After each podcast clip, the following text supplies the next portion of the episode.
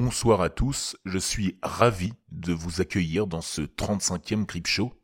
Avant de commencer cet épisode, un petit passage d'introduction, comme d'habitude, pour remercier tous ceux qui m'ont écrit sur Facebook et sur Instagram. Saddle Pirate, Adrien, Josie et Kirito. J'en profite pour vous dire que nous avons dépassé les 700 abonnés sur Instagram. Je suis très heureux. Si vous ne me suivez pas encore sur Instagram, allez-y, ça me ferait vraiment plaisir. Et nous sommes proches des 6000 sur Facebook, 5980 à l'heure où je vous parle. Ce serait pas mal d'avoir les 6000 avant la fin du week-end. Enfin, petit remerciement à Alain et à Kyriadi qui m'ont mis des super revues sur Podcast Addict et iTunes. Donc je vous invite aussi à le faire si vous ne l'avez pas fait. Ça booste ma visibilité. L'histoire du soir a été écrite par James Williams, un abonné que je vous invite sincèrement à suivre sur son blog Wattpad. Vous verrez le lien en description. Il a écrit deux histoires déjà, dont une que je vais vous narrer aujourd'hui qui est juste incroyable. Elle mêle pyramide et mystère, et elle n'est pas si courte que cela, ce qui fera plaisir à nombre d'entre vous, j'en suis sûr. Je le répète, James Williams sur Wattpad, le messager des pyramides, c'est tout de suite dans le noir.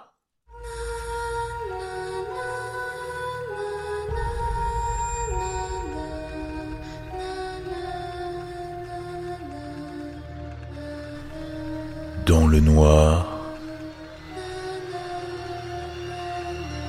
plongé dans l'horreur.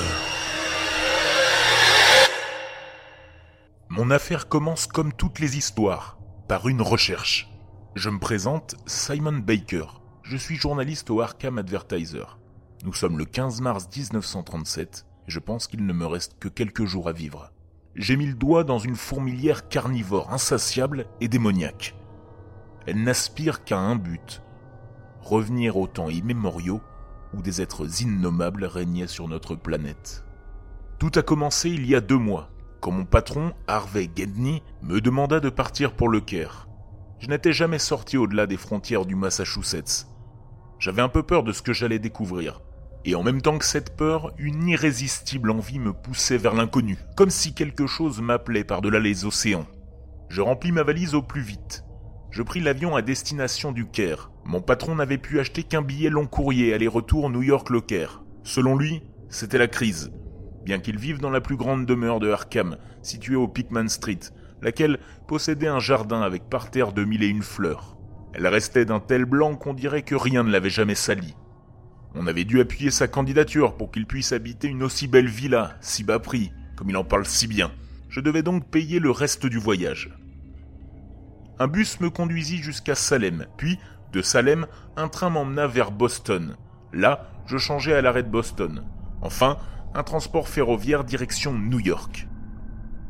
Je pris mon temps à New York, flânai dans les couloirs de l'aéroport et trouvai alors une revue à propos du Caire, relatant l'histoire de ce pays, l'Égypte. Des rêves d'archéologie me montaient à la tête. Un article retint soudain mon attention j'y appris l'existence d'un pharaon qui vivait bien avant la construction des pyramides. C'était le tout premier d'une longue lignée de rois égyptiens.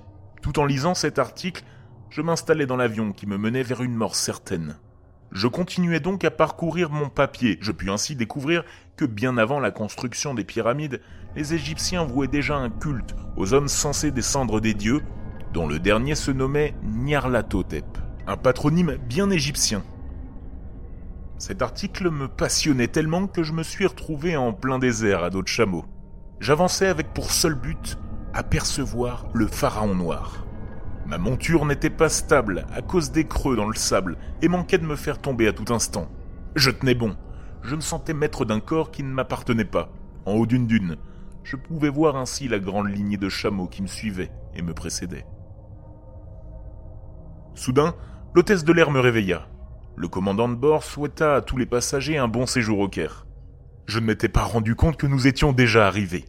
Je descendis donc de l'avion et m'attelai à chercher un hôtel. J'en trouvai un très calme pour continuer mon enquête et, en espérant tout au fond de moi, décrocher le prix Pulitzer. Il s'appelait Bienvenue à l'indicible. J'aurais dû me méfier et faire demi-tour avant d'y entrer, mais une force invisible m'en empêcha. J'entrai donc et réservai une chambre pour dix nuits, afin que le temps ne joue pas contre moi. J'emménageais et posais mon papier trouvé à l'aéroport de New York sur mon lit et commençais à défaire mes bagages. Je sortis de ma nouvelle demeure avec ma documentation et l'espoir qu'une idée surgisse pour continuer mon article. Je m'enfonçais donc dans les rues du Caire. Il était 16 heures. Je m'installais à l'extérieur d'un café. Il faisait bon pour un début de mois de janvier en Égypte. Je me sentais au printemps à Arkham, le sable en plus. Je continuais assidûment ma lecture, cherchant quelques informations et quelques lieux dans lesquels vadrouiller. Le tourisme? Ce n'est pas pour moi. J'avais besoin d'une histoire, et vite.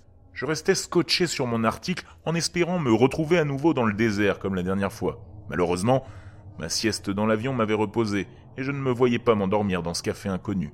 Le tenancier vint me demander ce que je souhaitais commander. Je demandais un whisky. Ça me remet toujours les idées en place.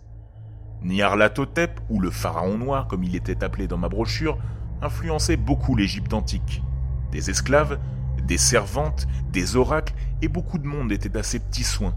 Un jour, on n'entendit plus parler de lui. Les murmures vinrent. Certains ont dit que des anges l'avaient emporté, d'autres y virent des démons. D'autres encore les décrivirent ainsi, de longues ailes, de petites pattes courbues, une queue aussi grande que celle d'un serpent du désert. Entre leurs omoplates se dessinait une colonne vertébrale apparente et trois cylindres de chaque côté formant un triangle vers le bas. Ils n'avaient ni nez, ni bouche, et ces tubes cylindriques semblaient leur permettre de respirer.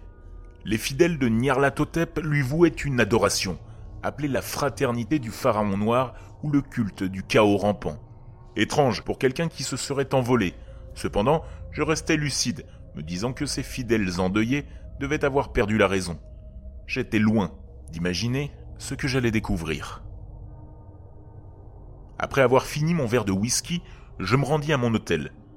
Je n'avais pas terminé ma lecture, mais je me sentais fatigué, et une seule chose m'importait, plonger dans les bras de Morphée. Mon trajet d'avion m'avait éprouvé. J'avais hâte de regagner mon lit. Je m'allongeais sur les draps et le matelas, je m'endormis tout habillé. Je me retrouvais, me promenant au Caire, et suivis un écriteau, Dar al-Koutoub. Apparaît alors devant moi un grand bâtiment, en son centre, ainsi que deux ailes de chaque côté la bibliothèque Kédivial. J'entrai, fouinai un peu et commençai mes lectures sur la table prévue à cet effet. Je sentis soudain une exhalaison infecte. Cela me glaça le sang. Je continuais de feuilleter mes livres. L'émanation était pestilentielle. Je me levai, personne ne semblait avoir conscience de cette puanteur. Je suivis mon instinct ainsi que l'odeur. Je me retrouvai alors dans une pièce sombre. J'avançais à pas lents, car on ne voyait pas à dix mètres. Soudain, j'aperçus une torche et m'approchai pour la prendre. Une sorte de bave en dégoulinait. Je m'essuyais sur mon mouchoir et continuais avec ma lumière. Le relent m'oppressait de plus en plus. Je remarquai que mon ombre dansait devant moi, puis elle recouvrit une forme indescriptible avec des mots humains. Au loin, j'entendis des voix, mais elles me semblaient venir d'une autre planète. J'avançais dans un dédale qui n'en finissait plus.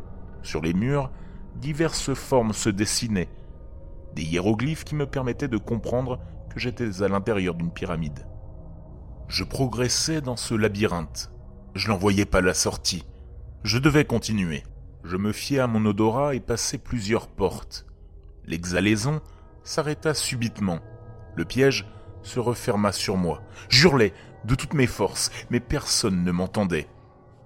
La pestilence revint subrepticement et par vagues. Je la suivis et vis une lueur au bout du couloir, et courus alors vers elle. Quand je sortis de la pyramide, mes yeux eurent du mal à s'habituer à la lumière extérieure.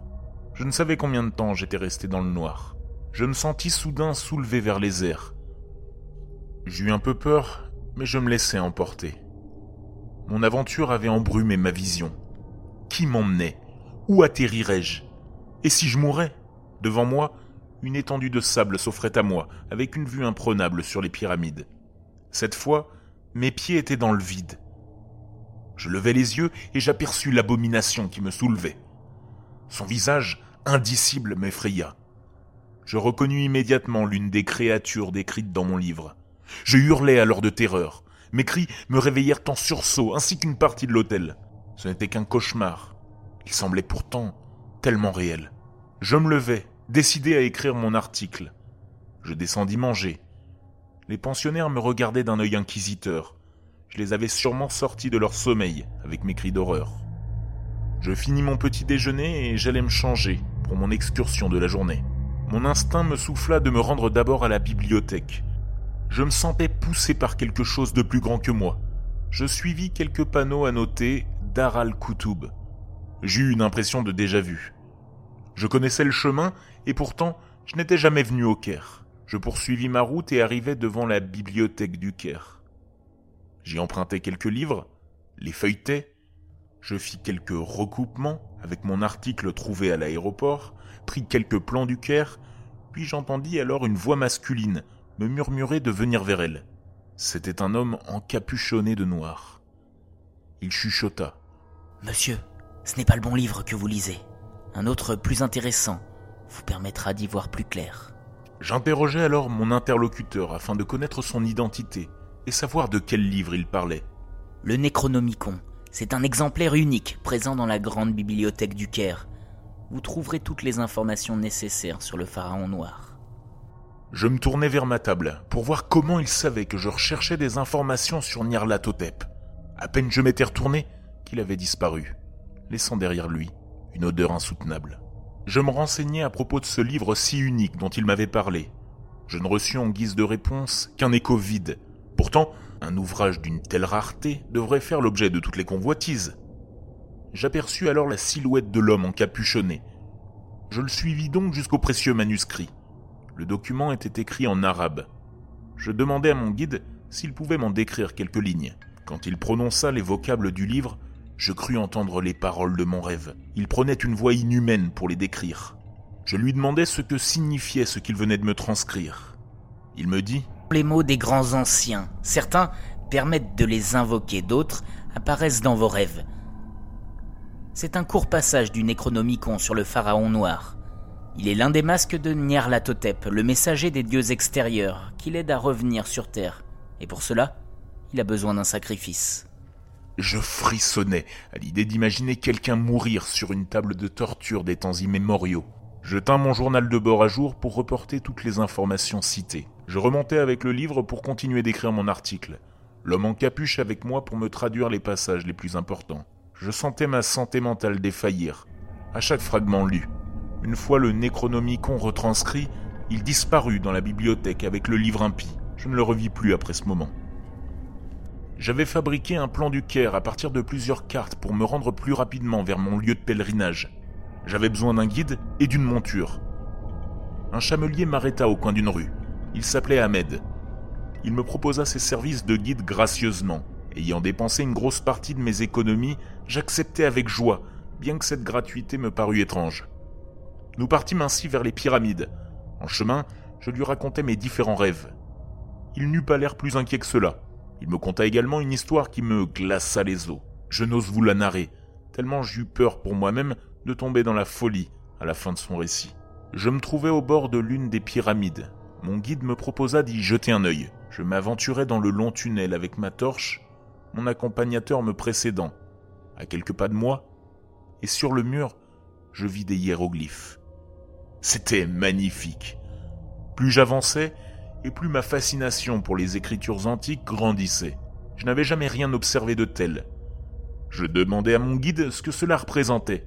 Il me répondit que le pharaon noir avait dessiné cela à sa gloire, et que le chaos rampant se déverserait à nouveau quand la cruauté des hommes se trouverait à son apogée. J'avais l'impression d'entendre parler quelqu'un qui faisait partie d'une de ces sectes qui vous nourrissent de discours de fin du monde à tout bout de champ afin de vous effrayer. Je tournai alors à ma gauche vers une pièce qui ressemblait à une salle de torture. Je mis la main dans ma poche et touchai mon mouchoir. Une humidité étrange me parcoura les doigts. Je le sortis et une sorte de bave en dégoulina. Et la pestilence de mes rêves revenait tout doucement par vagues. J'avançais alors dans un long dédale. Ahmed marchait sur mes talons. Il ne voulait pas me perdre. Il disait que la pyramide était un labyrinthe et que je ferais mieux de rester en retrait derrière lui. À un croisement, je reconnus l'homme à la capuche de la bibliothèque. J'en parlais à mon guide, qui me souffla que ce ne serait pas une bonne idée de le suivre.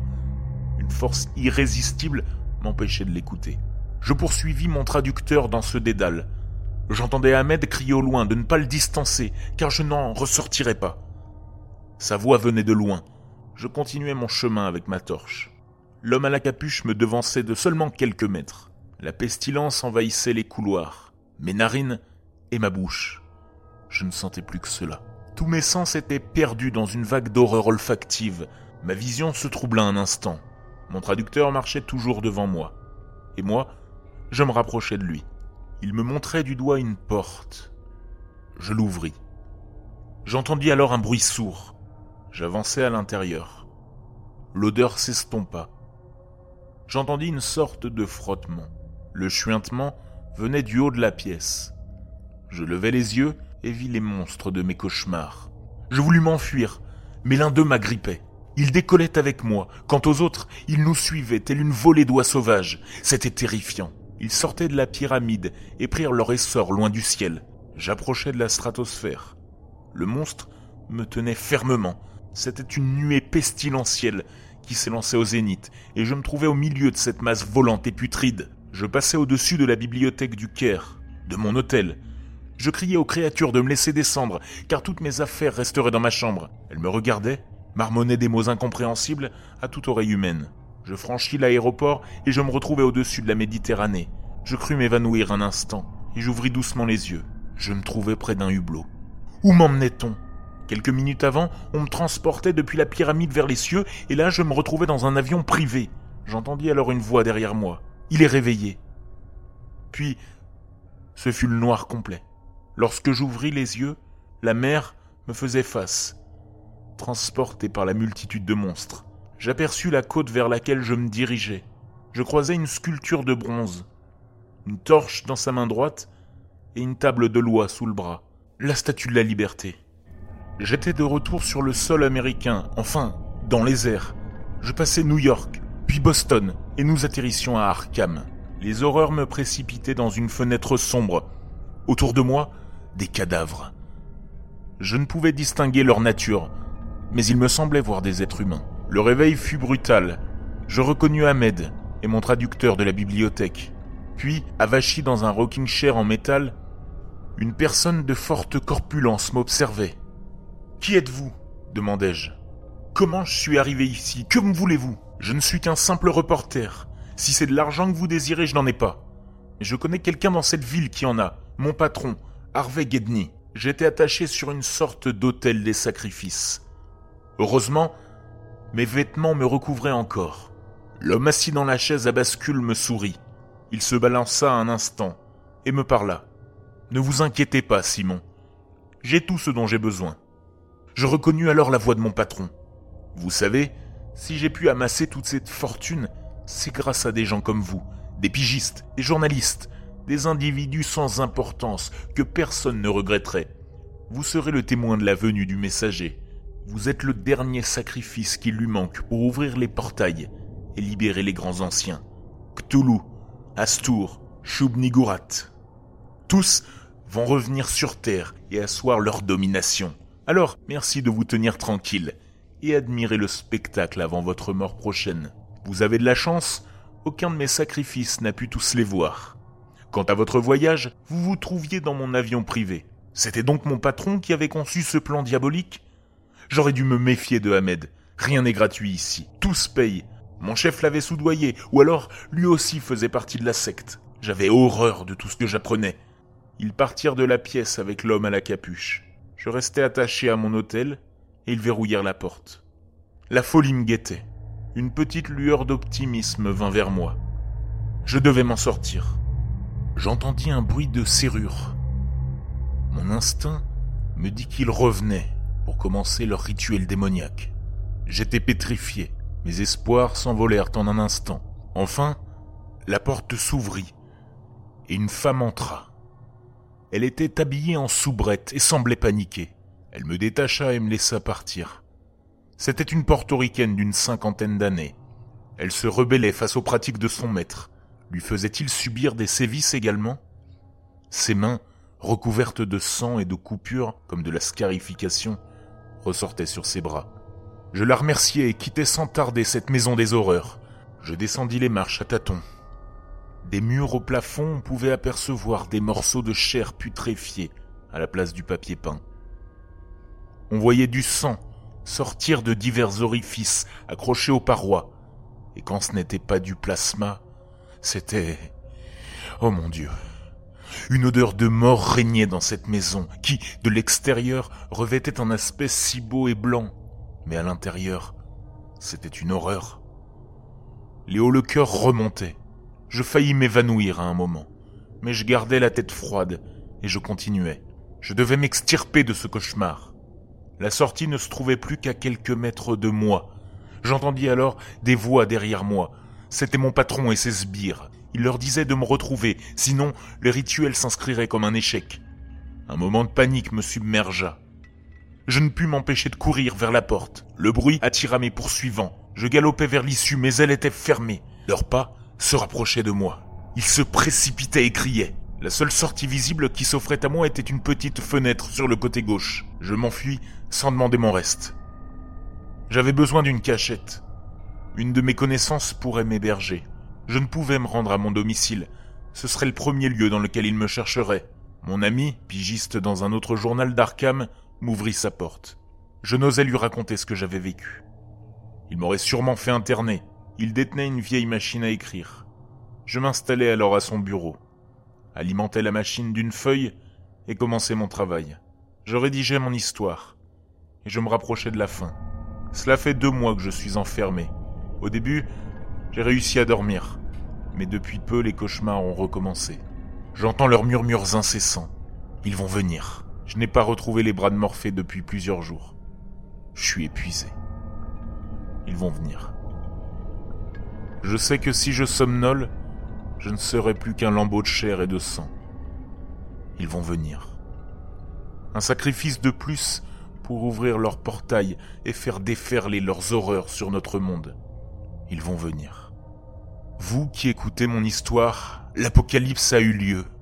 Des hommes plus courageux que moi vont affronter ces horreurs. Enfin, je l'espère. Ils vont venir. En tout cas, ce que je sais, c'est que ma fin se trouve proche. Ils vont venir. Je n'arriverai pas à retenir le sommeil plus longtemps. Ils vont venir. Ils vont venir. Ils vont